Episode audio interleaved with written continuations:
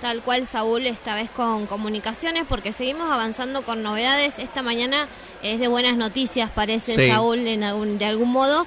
Eh, así que bueno, lo que tenemos ahora es para hablar otra vez de un tema que nos convoca a la radio especialmente, que es de las huelgas patagónicas, ¿no? ¿Qué ha, qué ha ocurrido con, con eso? Esa memoria que tratamos de hacer de manera activa. Bueno, parece que hay novedades respecto a esta posibilidad que en algún momento hablamos de los juicios por lesa humanidad. Vamos a ver eh, qué nos puede comentar Marcelo Serafini, fundador de la Ruta de la Huelga de 1921, que ya se encuentra en línea. Eh, ¿Cómo estás, Marcelo? Buenos días, aquí de eh, LU4 Nacional Patagonia Comoro Rivadavia, de la Feria Libro en este caso te saludamos. ¿Cómo estás? ¿Qué tal? ¿Cómo le va, gente? Un placer enorme.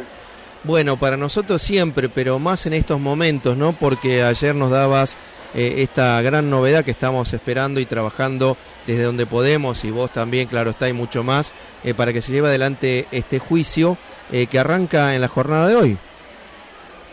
Sí, así nos enteramos ayer este, y, como pudimos charlar con, con, una de las primeras citadas, que es la, una, una señora hija de Aurora López, que ha sido una de las últimas reclamantes en persona y en vínculo directo con un asesinado de la huelga, con un fusilado. Así que a Amalia Carrizo le toca hoy, quizás que en este momento, ya en el juzgado, haciendo su trabajo que es de algún modo continuar con, con el reclamo de su madre, que era este, saber cuál era el paradero de el cuerpo, el cadáver de su padre que había sido fusilado en la estación de Jaramillo el 18 de diciembre del 20. Claro, Aurora López que ya falleció y que ella, como vos estás indicando, Marcelo, eh, fue quien eh, hizo público este reclamo, ¿no? Esta primera voz fuerte de todo lo que se sabía, pero que nadie estaba reclamando, que era nada más que, pedir el, el cuerpo de, eh, de, su pareja, de, lo que tiene que ver eh, con su con, Alejo, ¿no? Eh, y a partir de esto eh, se inicia otra etapa de esta lucha y esta memoria que empezó a trabajar y a cultivar Osvaldo Bayer y con, mucha gente como, como vos que ha seguido insistiendo en esta, en esta ruta, ¿no? De la huelga.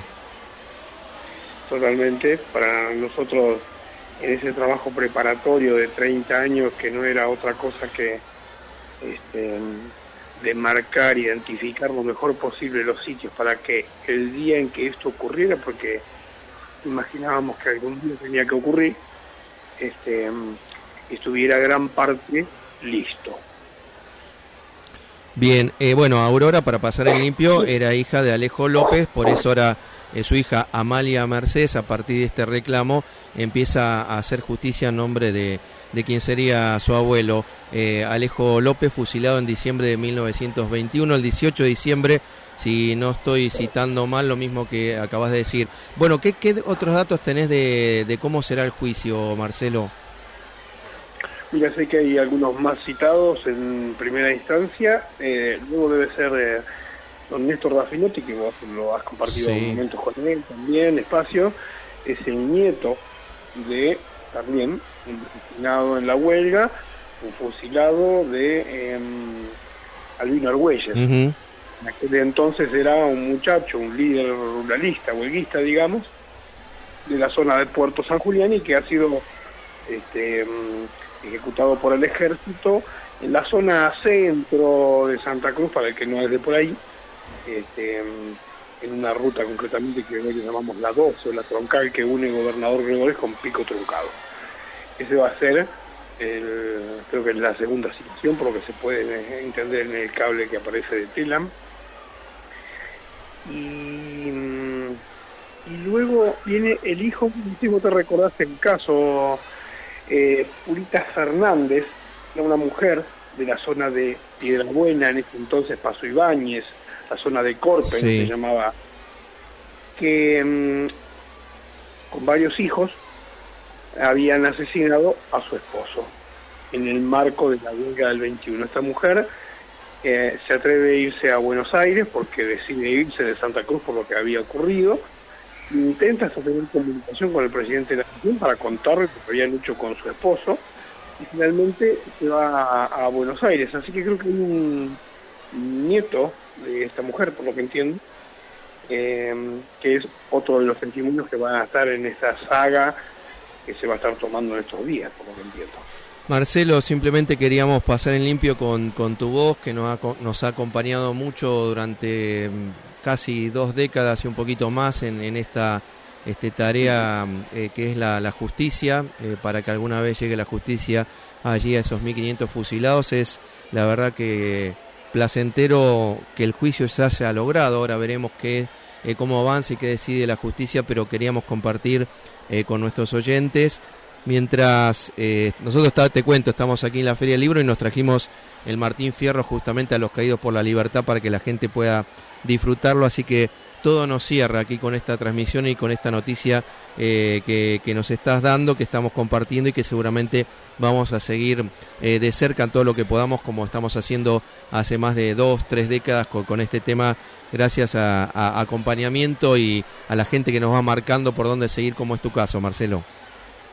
Magnífico, un placer enorme, este, yo creo que el logro y si hay algo por el cual ponerse en contacto, en, eh, perdón, contento en esta situación, más allá de la que, que, genera el hecho, este, es eh, bueno que haya ganado de algún modo la ética, que de algún punto de vista, aunque sea después de 100 años, la justicia se haya puesto en marcha porque hay víctimas de un suceso que han estado perdidas, no reparadas, y es necesario escucharlas, escuchar el testimonio, reivindicar los nombres.